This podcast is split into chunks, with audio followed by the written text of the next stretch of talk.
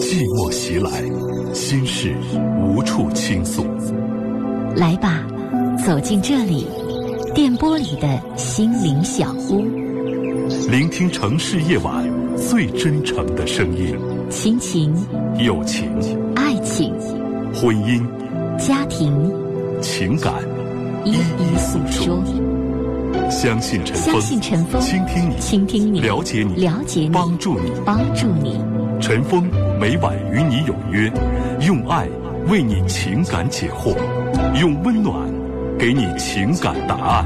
请守候温暖电波 FM 九十四点六，AM 六二幺千赫，龙广新闻台。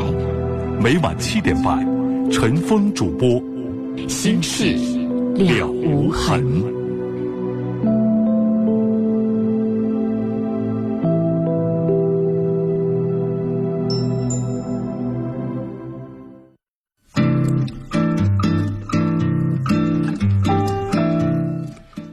晚上好，欢迎您收听龙广新闻台每天晚上七点半到八点半播出的《新事了无痕》节目，我是主持人陈凤，今晚的导播呢是嘉林。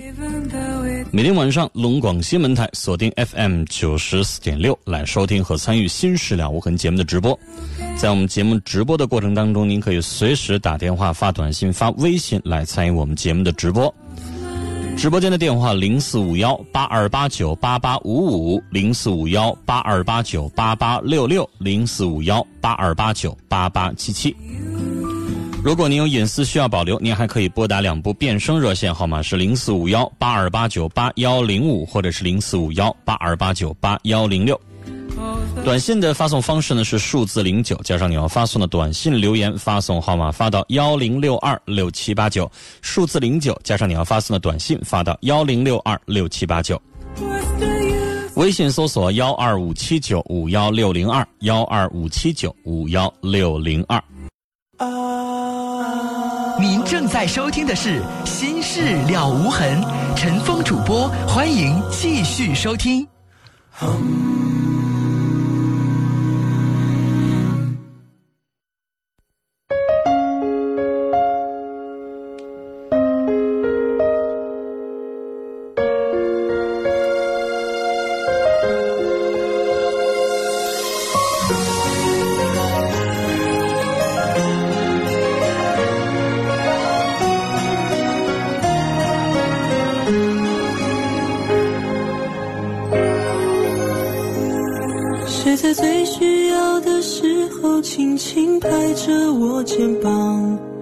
在最快乐的时候愿意和我分享？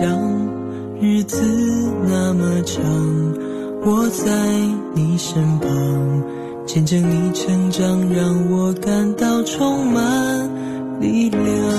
谁能忘记过去一路走来陪你受的伤？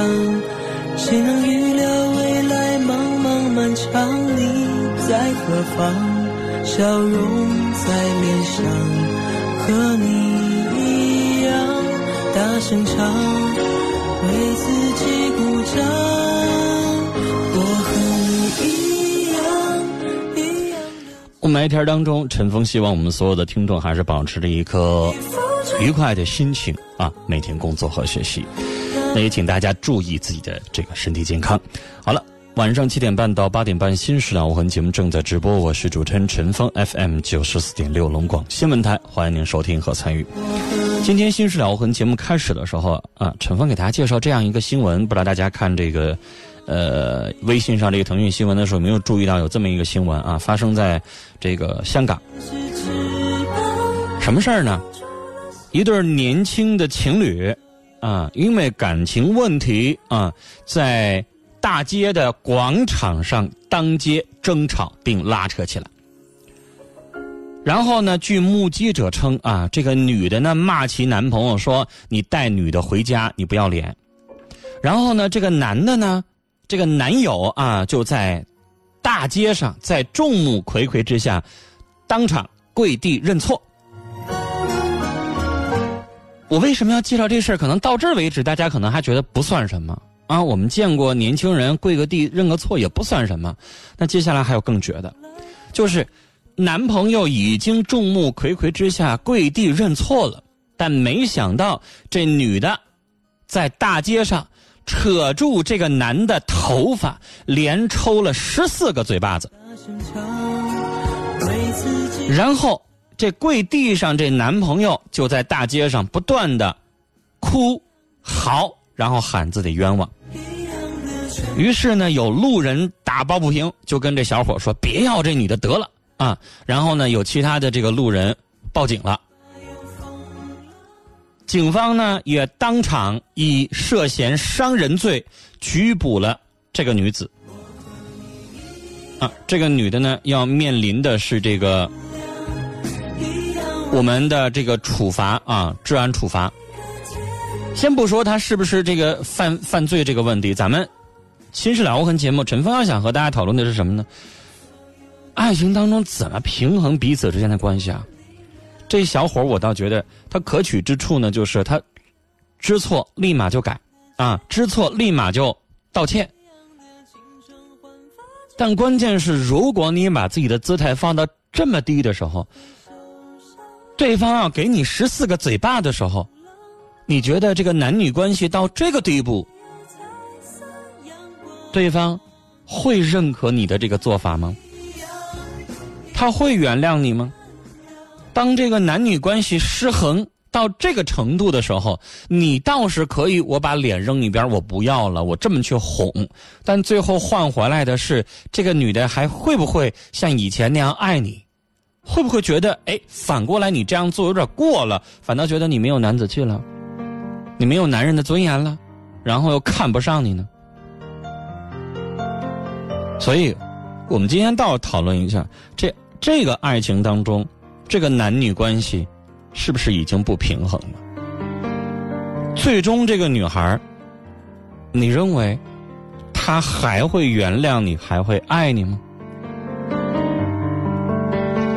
好了，这里是正在直播的《新事了无痕》节目，接下来我们开始接通听众朋友打来的电话。我们要接通的是四十一岁的女士，你好。您好。您好，您您好，您说。嗯。我有一件事，我我丈夫经常喝酒，喝大酒。哎呀，现在给我气的，我真想跟他离婚。我想跟你说说，我应不应该离婚？你说他喝的都啥也不能干了，也不吃饭。他去年十二月份住院，住了二十来天院，就是酒精肝挺严重的。完了，大夫就说不让他喝酒。但是呢，完了回来我也不知道，他就偷着喝，喝来喝去的呢。完我发现他喝了，完后那个，我就我也给他藏起来了，藏起来了。嗯，他那个找着了，完他还喝，完我这功夫喝的也不吃饭了，啥也不能干了。你说我跟他俩还过不过来嘛？给我整的我实在是太没招了。女士，如果这个病，因为他现在已经是酒精成瘾性的病行为，如果这个成瘾行为能给他矫治了的话，你是不是还继续跟他过？是啊。就只有这一点是吧？嗯。那好，我给你建议啊。呃，我我我我自己身体也不好，我也经常住院，一年至少要住两次。呃，我现在的观察就是，我有我记得有一次啊，我忘了是今年四月份还是去年，就是我出院之后，我给大家分享一个信息，就是我关注到这个很多的三甲医院，包括我们哈尔滨，包括北京。嗯。那其他的省份我没去，我不知道啊。但是我我看到哈尔滨和北京都有了，那其他的省份估计也有了。就是这样的三甲的大型的医院，或者是医科大学的附属的医院，这样的大医院啊，它已经有了酒精，叫那个名怎么写的？叫戒酒中心，简称叫戒酒中心，但全称挺长的。嗯嗯。类似于叫戒除成瘾性行为中心，那里边可能包括戒酒中心，有戒除一些其他的对于身体比较有依赖的，因为不光酒精成瘾，还有药物成瘾呢。嗯嗯嗯啊，有的人还有赌博成瘾啊，我不知道这个医院管不管，但酒精成瘾我看到是有了。嗯，然后有网络成瘾，有药物成瘾，有其他的这个成瘾，所以，女士你这样做，嗯，咱也不知道好不好使。你问我，我也不知道，我也没上那治过病，我也不知道。就你只能咱们叫说难听的话叫，死马当做活马医。嗯，就是你现在不是已经有这个心思说要跟他离婚吗？是。那如果他要把酒戒了，那咱们就不离，就好好过日子呗。你也四十来岁了，是。哪儿那么容易？你说你要跟他离了呢？你俩在一起生活也有二十年了吧？对，二十三年。那你说这老伴儿，如果他要不喝酒，是不是还算可以？是。啊，我就觉得人吧，他但凡是能过，肯定还是愿意过。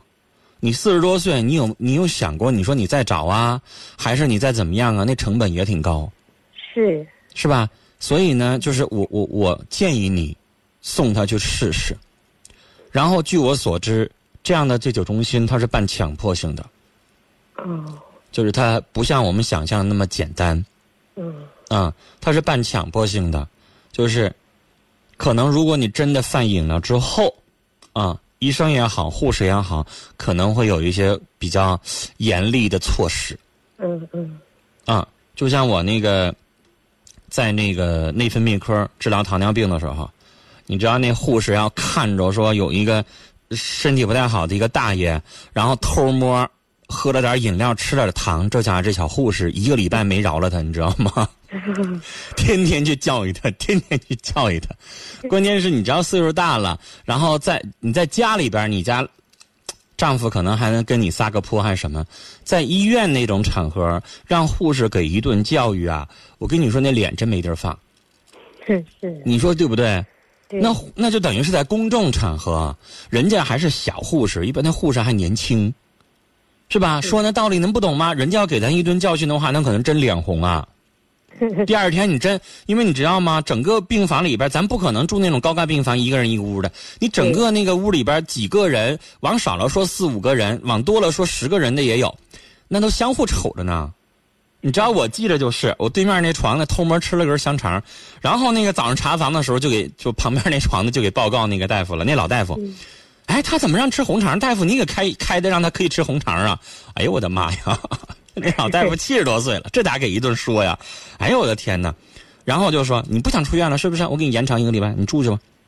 嗯，因为人家医生不让吃东西或者不让喝东西，你非得要吃，那你对不起，人家的药物那个量啊也好，怎么样也好啊，或者是他的疗程啊就变了。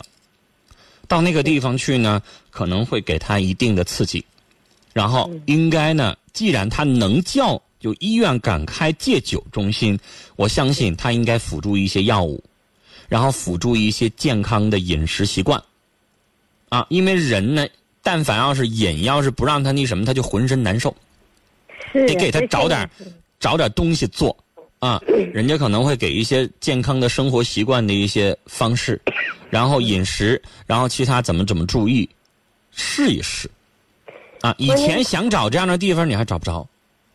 是这个哈尔滨就有吗？有，我刚才说了，哈尔滨就有啊，你就试一试，因为其实他但凡是清醒的时候，他也懂。阿姨，我不是咒他，他要这么这么喝，不，我不能管家阿姨，我我应该说，我说如果要是再这么喝下去的话，我跟你说，他不是酒精肝他是会肝硬化的。对呀，肝硬化是会死人的。对。大夫那个去年一诊断的时候，就是这肝硬化了，你知道，酒精性肝硬化，他不听话，你就回来还这么喝，可能是这个比较早期的肝硬化。哎，对对对。但是要是到晚期肝硬化，那就跟癌症一样，那就会死人了。是呗？你说，我说别人都知道，那那他哥就不认了，他就说他哎呀跟我俩生气，你说完就指望喝酒，就是我不让他喝酒，完他就生气。现在我把酒就给他，他装回我就给他藏起来，藏起来完了他就骂我。哎呀妈，那就知道要打我。我第一次上那个内分泌科去看糖尿病的时候，我看到那些照片。你平时因为糖尿病人还跟跟他喝酒一样哈，就是你看不出来这个人身体有什么问题。嗯。你感觉不出来，但是你上那个医院，你上那走廊里边，你看看人的图片。哎呀，我就觉得如果他要是再馋，你就拿出来给他看看。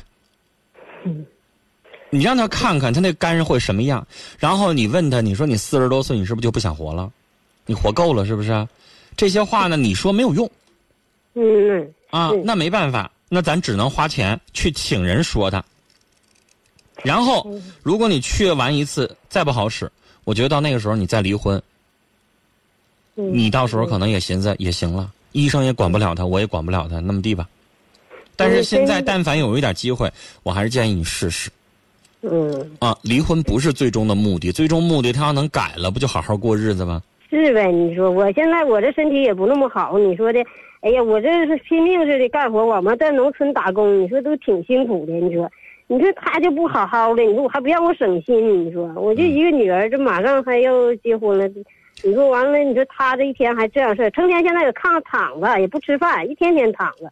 完我得上山去捞柴火去，农村嘛，你说他那肝已经严重伤到了，是啊他现在整个劳动能力也好，各方面身体机能也好，肯定都跟着下降，那指正是，嗯对呗？他嗯一天成天喝也不吃饭，他能有劲儿吗？嗯呐，哎呀，你老爷儿不吃主食，能有劲儿吗？这是呗？你说给我气的没招没招的，我跟他俩所以我觉得您带他去看这个，也等于是救他一命。嗯不光是不离婚的事儿，你说四十多岁，现在这人咋也得活七十多岁吧？过去咱不敢想，但现在你看活七十岁很正常的事儿吧？是那他才四十多岁，现在就这样，就干就这样了，不想活了吗？不是？不行你给他讲，真要是死那一天，多吓人呢！谁敢想啊？嗯，好了，跟您聊到这儿，带他去看病啊。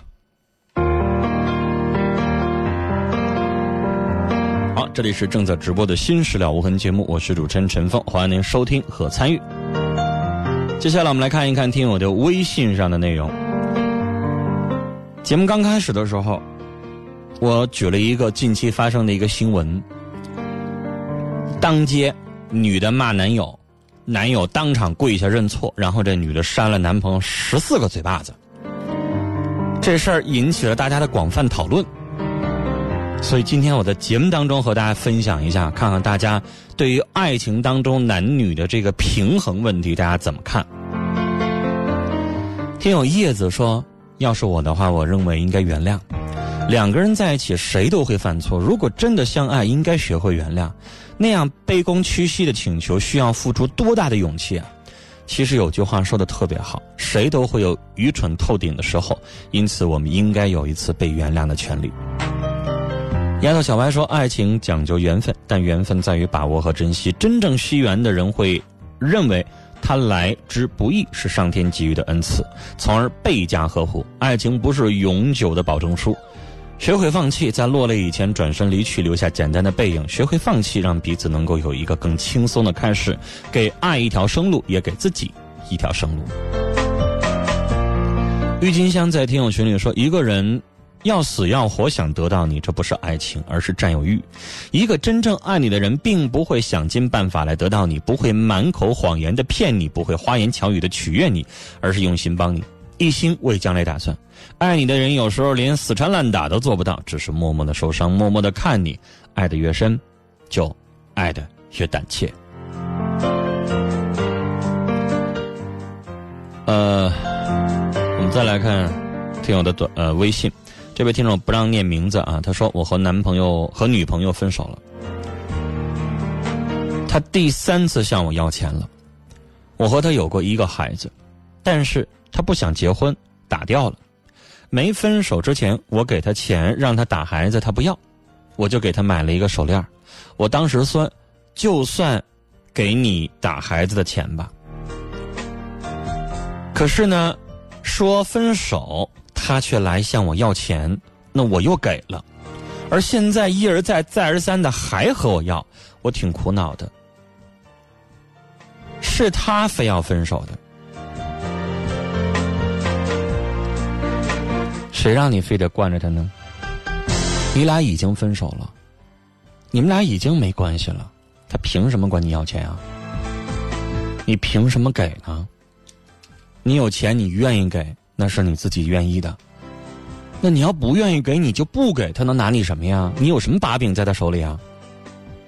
为什么非得给他钱呢？爱情跟钱没关系，他一而再再而三的要钱，考验的是你的脆弱，你的心软。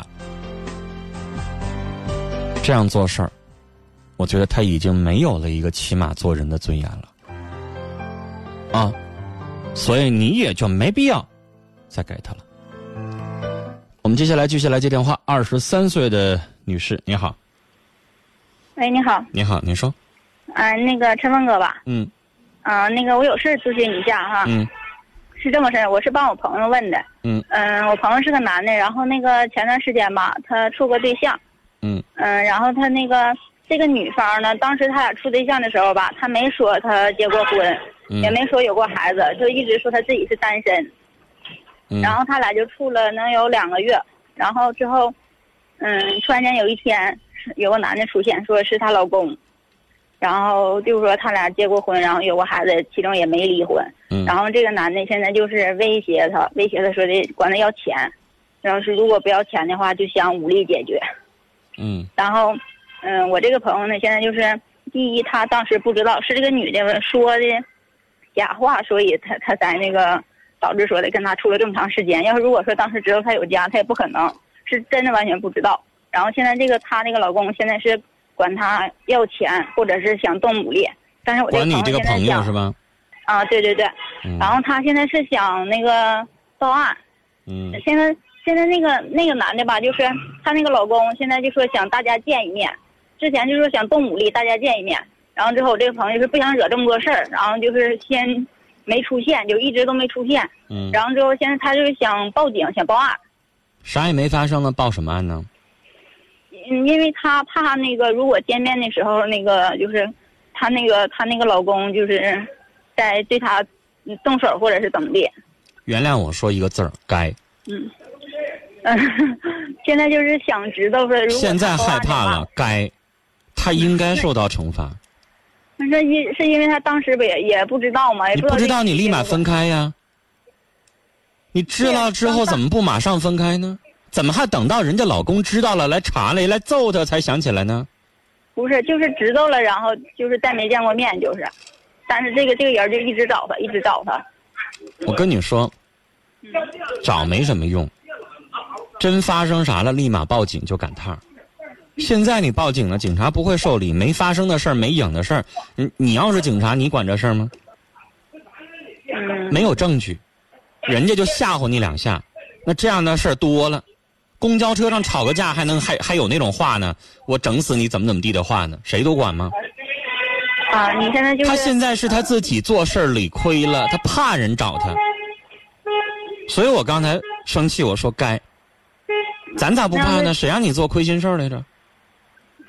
那就是报警了之后也也没有用呗，就是，你得发生了一些实质性的东西，就吓唬你两下子算啥呀？就语言，你认为就可以报警了？啊，那你在大街上跟人家吵架，人家说我我找一人我来杀你来，我来揍你来，你就报警吗？报警有用吗？那要是像像他说的，他要要钱呢？我凭啥给他钱呢？你 有毛病吗，女士？我先管你要两万，你给我呀？凭啥给他钱呢？啊，这事儿就算是打打到官司去了，还是怎么地了？我为什么要给你钱呢？跟钱有什么关系呢？嗯，人家现在就是，呃、那是吓唬他。一男一女发生了性关系，凭什么要给他钱呢？对不对？你这个朋友也是傻小子一个，男的吧？啊，对，我问你，女孩儿，假如说哪天你跟一网友也好，还是朋友给你介绍的，或者那什么时候认识的一个男的，你们俩发生性关系了，然后事后呢，可能哪天你发现，哎呀，人家原来有媳妇儿，然后让人媳妇儿知道他媳妇儿来来骂你来来打你来，然后管你要钱，你给吗？那当然是不想，当然是当然不能给了。不是凭啥给他钱呢？那不讹人吗？对，现在对不对，所以我跟你说，两个人发生性关系了，法律上没有那一条说结了婚就不可以发生性关系，说法律没那条。嗯，但是只不过在道德上，这俩人有点臭不要脸，对对，是不是啊？那咱也就是嘴上说一说，难听一点，道德上谴责一下也就得了。咱们对于小三儿有啥招儿？对于小三儿，也就是骂一骂他，解解恨，不就得了吗？没有法律规定说做了小三儿了就必须赔款两万吗？有吗？那是吓唬他，那是讹他钱。他自己害怕了，他觉得人家是啥呀？是是无赖呀，还是刀枪炮啊？被人家的气势吓怕了，他是想这样。那按理来说根本用不着给，凭啥给啊对？害怕你就出去躲一段时间去。所以说不知道这事儿怎么办了，然后想咨询一下你。其实啥也不用怎么办，该干什么干什么呗。哪天有人找来报警呗。现在没有人找到他的生活当中，只不过打个电话，换个号让他找不着就得了呗。啊，我跟你说啊，嗯，有一些人呢，自己呢没有那两下子，没有那个胆儿，没有那个处事的能力，就别学人家在外边玩女人。你也得给你这个朋友得建议，给他两句儿。你以为在外边包二奶养女人的，人家一点本事没有吗？他能同时征服几个女人，那就是他的本事。有的人干羡慕，羡慕完了之后，你自己就整不明白，让人吓唬两句就害怕了，嗯对不对？他自己以后没能耐，你也给他两句儿，消停在家待着，别嘚瑟，处个正经的女朋友，啊。嗯嗯，再有的时候问清楚，你说这长啥了？对呀、当时也不知道，然后所以这这么长时间就是一直都是不知道，然后到现在知道了，知道了，然后之后就被人属于算是威胁吧。行了，以后擦亮眼睛，有了这个经验，下回再处对象，让人拿户口本来瞅一眼 嗯，那好，谢谢你啊，陈文哥。嗯！好嘞，聊到这儿，再见。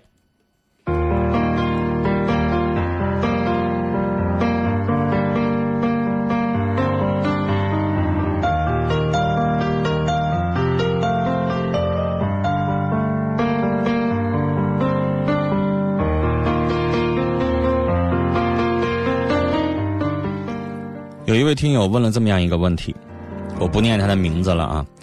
他说最近发生了一个特别纠结的问题，不知道我的性取向正不正常了。原本我和他是好朋友，突然有一天不知道怎么就开始胡思乱想了。上课的时候在想他，睡觉的时候也在想他。有一天呢，我就忍不住亲了他。我特喜欢那个感觉。我不知道我是不是喜欢上他了，很矛盾。你都天天魂牵梦绕了，那不是喜欢是啥呀？那关键我想问你，你亲了他，他是啥反应啊？他是觉得你在开玩笑，还是他也觉得蛮幸福的呀？你呢？这个状况肯定是有了同性的这个幻想，最终是不是转变了性取向，变成了同性恋者，要看你接下来后续怎么发展。所以接下来问你自己的内心，你要怎么做？选择爱是你自己的权利，别人左右不了，别人干涉不了。我唯一要提醒的一句就是，你自己清楚，选择同性的话，这个路不好走。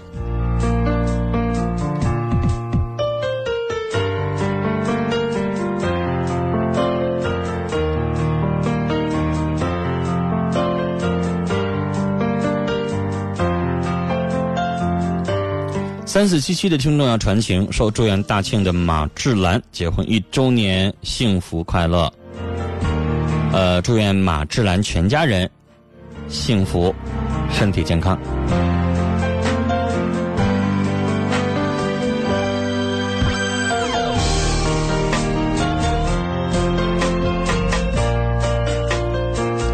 七零五二的听众，您的短信我看到了啊，但是您的这个内容不是我们节节目解决的范畴，呃，请您白天办公的时间拨打我们龙广新闻台的办公电话零四五幺八二八九八幺幺零零四五幺八二八九八幺幺零，会有记者呢值班接电话，您把您的情况跟我们的记者详细说一下，然后看看我们的航风热线节目能不能解决一下，好吗？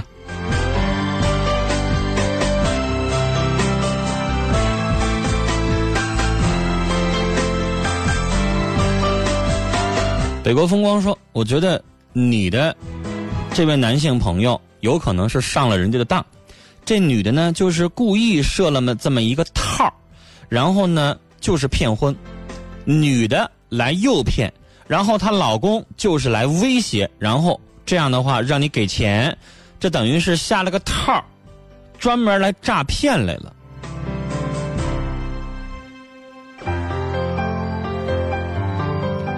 我们来看听友简单说，我们可以勇敢的追求爱情，却不能够盲目的去谈一场恋爱。爱情不只是海誓山盟，而是对对方的信任。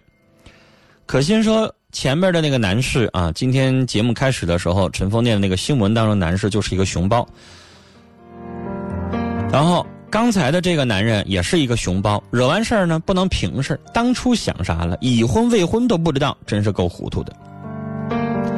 我也想大家啊，像刚才我们这位北国风光提醒了一位，其实也真的有可能像他所说的这样，如果对方是一个婚骗团伙呢，用这样的方式诈钱呢？利用这样的方式诈钱呢？我以前在节目当中讲过这样的事儿。我提醒大家，尤其提醒男士，因为男的和女的的想法不一样，女的就寻思，他顾虑比较多，他见网友啊，他会心里边特别特别的防范，但男的就没那想法。我记得我们节目当中就有一个男士打过一个电话，讲他自己占便宜最后吃大亏的事儿。怎么回事呢？跟一网友聊了一个多月了，哎呀，那个网友还很漂亮，经常跟他通电话，声音还挺好听的。然后呢，就不断的勾引他。这男的犹豫再三，有这么一天晚上，不是特别晚啊，七八点钟，约他见面。然后呢，人家女的还直接钻到他心眼里去了。人家找了一个僻静的地方，开了一个房间。直接告诉他，钱我已经付完了啊，押金我也押完了，用的是我自己的身份证。你要方便吧，你就来吧。这男的其实不傻，这女的之前用了好多的话，比如说我今天我我我受到什么什么挫折了，我特别特别的难受，我今天喝多了，我就不想回家，我就希望有一个人陪。所以这男的犹豫再三去了，去了两个人没怎么着呢，就是脱衣服，啊，刚解开裤腰带。从卫生间里头钻出两个男的，就把他摁住了。这是真实的事儿，而且我忘了我是在哪年讲的了啊。这个我还曾经在节目当中专门讲过这个事儿，就是在节目当中也请这个呃律师也好，我记得我还请过警察。来剖析一下，来提醒大家一下，因为那段时间我们哈尔滨连续发生了好多起这样的事件，以征婚征婚为名义啊，以见网友为名义啊，连续发生了多起。所以呢，陈峰也接到了一位这个搞刑事的、专门破这种案件的一位警察的这个呃要求，就希望在节目当中提醒大家一下。就男的有的时候觉得，你看我上赶子的便宜，我为啥不占呢？人房都开好了，就等着我，这便宜我还不占？贪小便宜吃大亏啊！好了，接下来我们继续来接电话。四十九岁的女士，您好。喂。您好，您说。陈哎，陈峰你好，我我感觉我我有事儿吧，跟你说更好。好，您说吧。啊。哎，就是啥？这两天吧，我闹死我了都。这是这也是亲戚，这自己哥哥吧？你说有事儿求我。你说他丈母娘吧有病，然后呢那个什么，就是住院嘛，中风了嘛。然后，哎说的那个，你看我工作这么忙啊，你嫂子工作也那么忙，那你呢你忙吧，你就帮帮吧，帮帮吧那样事儿。行，那我呢行，把我的所有东西呢，我也挺忙的，我把都放下以后呢。然后我就去过去，过去以后呢，就给他们就照顾照顾他呗。但是我发现他有点那个，跟嫂子呢，就是特别的那个人特别好嘛。哎呀，总是哎呀麻烦一下呢，也是总是想，哎给很多的那个给很多的什么是奖励啊也好是，奖励啊什么就是就总说那样的话。老太太听见了呢，就开始了，就开始就就我就是啥呢？我照顾完了呢，他就给你。给你整个高血压出来，完了憋憋憋成高血压，然后呢，我一看这好好的，怎么一下就变高血压了？只要我一当班就不好好的就变变成高血压了。要不就是给你个给你个那个什么绝食啊，什么玩意儿什么意思？老太太不想让你照顾，那就是不想让我照顾的意思。故意的，是故意的吧？嗯，故意的。然后呢，那你猜老太太的心思是啥意思？是想让谁照顾？他吧，好像是姑娘呢，太忙。你说姑娘，他家还雇了一个人晚上。啊。晚上有有晚上有人，晚上有人，晚上有人呢。那个那个那个女的呢，也也是，反正我这我们是。你意思说那个保姆雇看的时候就没事儿，等你一去就有事儿？啊，我一去了以后呢，他就开始那个啥，那个那个保姆呢，他就给的少嘛。嗯我嫂子就给的给的不是太那啥，因为啥，他那挺穷的，就给就没有说这稍给一给呢，就就很满意的。嗯但我呢，他就认为好像我那就给的多呗，但我根本就不是为了要东西，因为我那那自己的亲戚，你说那我要要那个啥，我那你就跟他说过多别？去了呗，你也不差这个钱，然后里外里好像都不是人似的。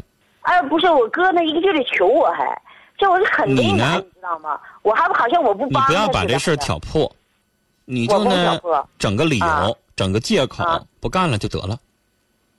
啊啊啊！我也那么想的。啊，因为这老太太呢，她想的比较嗯多。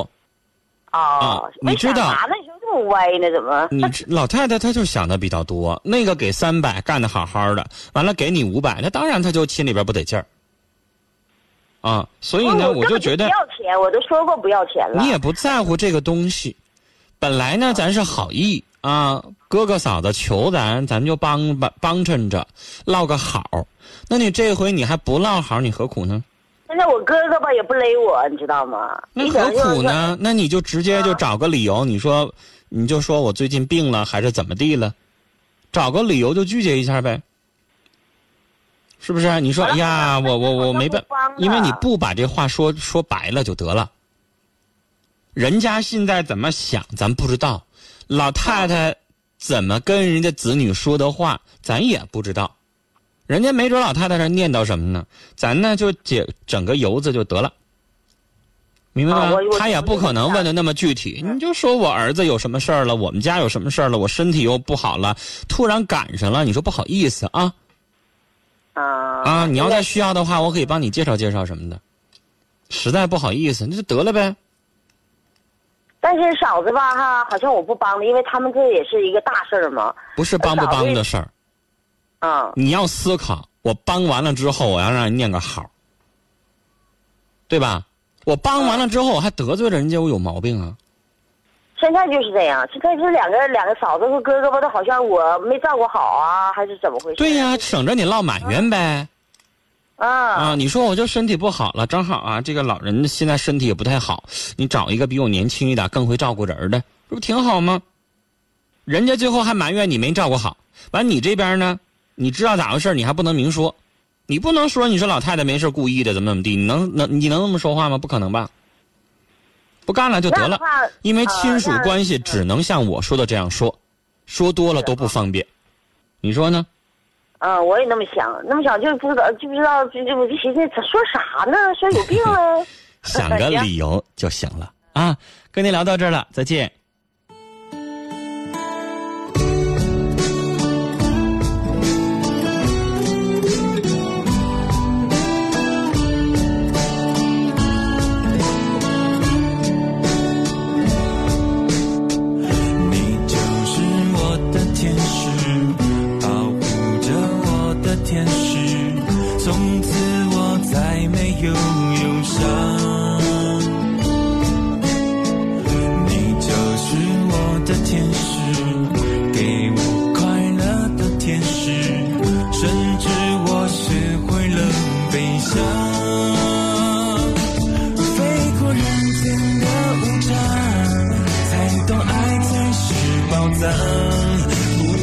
界变得怎么样，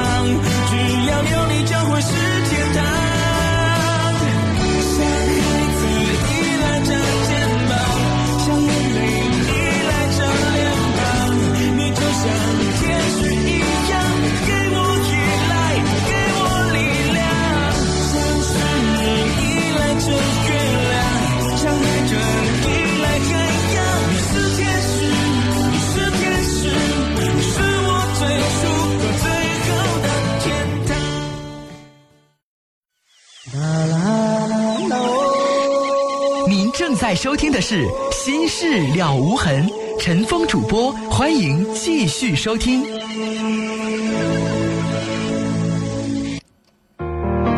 新事了无痕正在直播，我是陈峰。我们继续来接通天伦婆的电话，接下来要接的是三十三岁的女士，你好。喂，喂，你好，您说，哎，你好，陈峰老师，你好。别客气，您说。啊，是这样的，我有一个那个挺矛盾的事情，想征求一下您的意见。好，你说。就是嗯，那段时间吧，我那个，嗯，就是意外的怀孕了，因为之前是家里的有已经有一个三周岁的宝宝了。哦。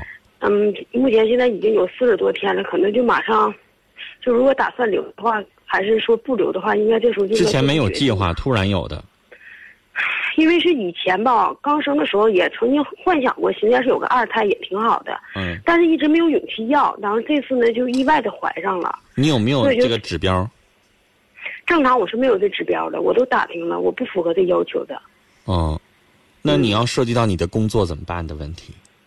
你要是机关单位、事业单位的话，你不是机关事业单位，我们就是那那种打工的，但是工作还算可以。那你的意思是说，这工作可以不要是吗？喂，电话突然没有反应了，我不知道他是不是摁错键子了啊？我们请导播再重新接通一下。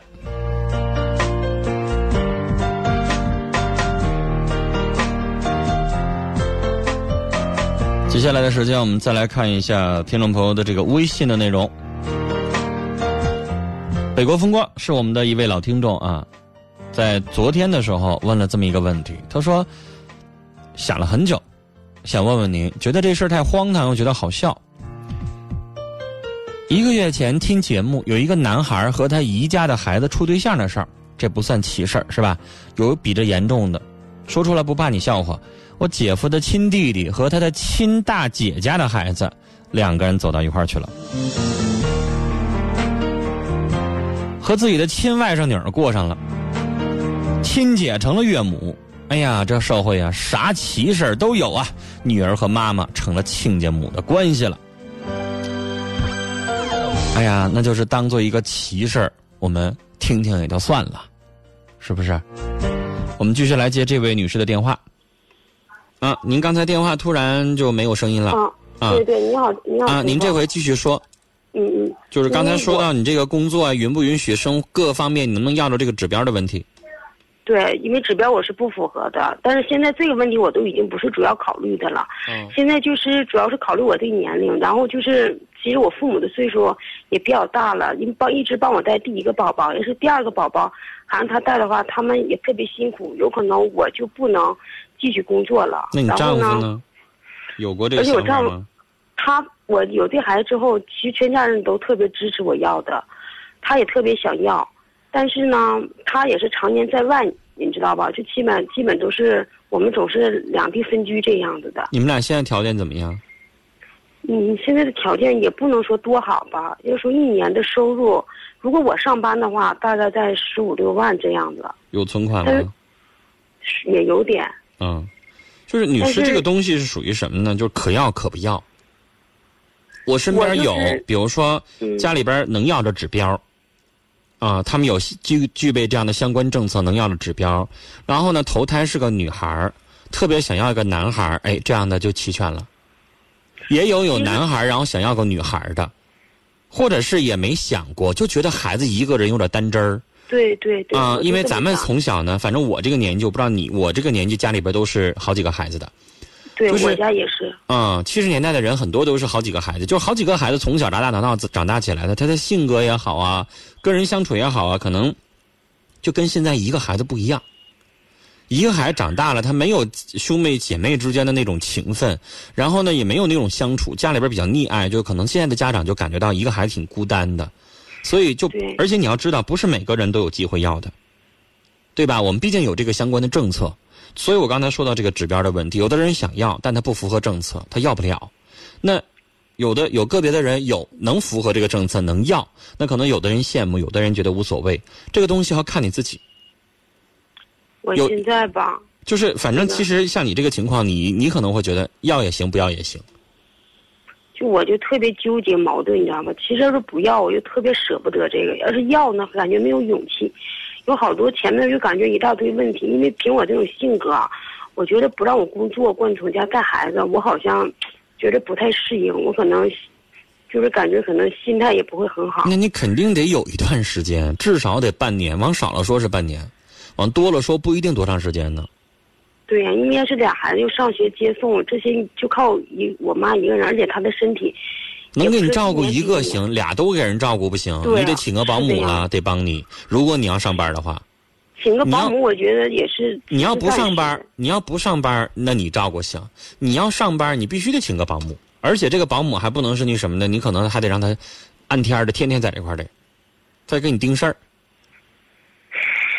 管俩孩子的，接送，然后这边还有个小的，是不是啊？嗯，你肯定得思考一下，不光是钱、精力、工作，还有好多呢。两个孩子跟一个孩子可不一样了。你知道我这两天，我我我自己遇到事前两天我过生日，就上个礼拜的事儿。然后呢，我收到了一个生日礼物。我们家本来已经有一只小狗了，我又收到一只小狗，特别可爱。我看着别人现在特别流行养那个泰迪。女士，你原谅我，我用这个做例子啊。我不知道为什么，我想说一说，就是呃，原来有一个小狗，那小狗都四岁了，快五岁了，是个小吉娃娃，可小了，然后也不用出去遛，在家里边特别省心。但是你知道，多了这么一个小狗，啊，一个多月小奶狗，你知道我一天天啊，哎呦我的天呐！早上不到六点钟它就醒了，天一亮它就醒了，醒了它就开始哽叽哽叽哽叽哽叽。那那成狗无所谓，你把狗粮往这一放拉倒了。这小狗你得给它起来整奶粉，你得给它喂，然后那个奶粉里边放点蛋黄，然后你喂多了还不行，然后你还得看着它拉，拉完之后你到点你上班，然后到中午了你就想着，哎呀瞧叫唤呢，家里边还有一个跟小孩似的，你还得回去，然后晚上到点你又得立马回去。我说的这是小狗，我就已经切身的感受到，这真是不一样。俩，但是你想想，你要是孩子呢？你遇到的东西更多。不仅仅是像我想的这样，保姆可能照顾一个孩子行，那女士有好多你需要思考的。你家那大孩子，发现又出生一个娃儿，没有你想那么简单，他会不会欺负？有好多他的心理变化。你两个，你到最后你都得一碗水得端平喽，你知道吧？就连我们家喂小狗我都这样呢。我现在喂这小奶狗，我给它喝奶粉，那个狗就在那眼巴巴瞅着呢。然后你就赶快还得你这边俩撂下了，这个这个伺候完了，赶快伺候那个，要不然那个就不愿意了。你肯定的呀。所以，女士，你现在要思考很多东西。你一你我我觉得你拉个表，一件一件事情就克服。然后这个表呢，要跟你老公一起商量，不是你一个人的事儿。你老公挣钱的压力更大了。啊，然后女士，你先俩孩子，你就会又把所有的精力全放在孩子身上，你们俩夫妻感情会不会受影响？然后才是你说的什么钱呐、工作呀、老人呐、其他这些东西，很多很多。然后二一个，我也建议你找几个有俩孩子的人去跟他们分享一下经验，一定要就是找。长辈们跟我的意见吧，都说如果我不要，将来指定会后悔。别问长辈，长辈和咱们的生活不一样，他们过了那个年代不一样。那问我奶奶，我奶奶生了十四个子女，他们那时候照顾和现在能一样吗？那你得问说什么呢？比如说你现在班对班的有没有俩孩子的？你的同学、同事、朋友上人家看看，然后跟人家好好聊聊，你还来得及。女士，三个月你也能也能做引产手术，没问题，来得及。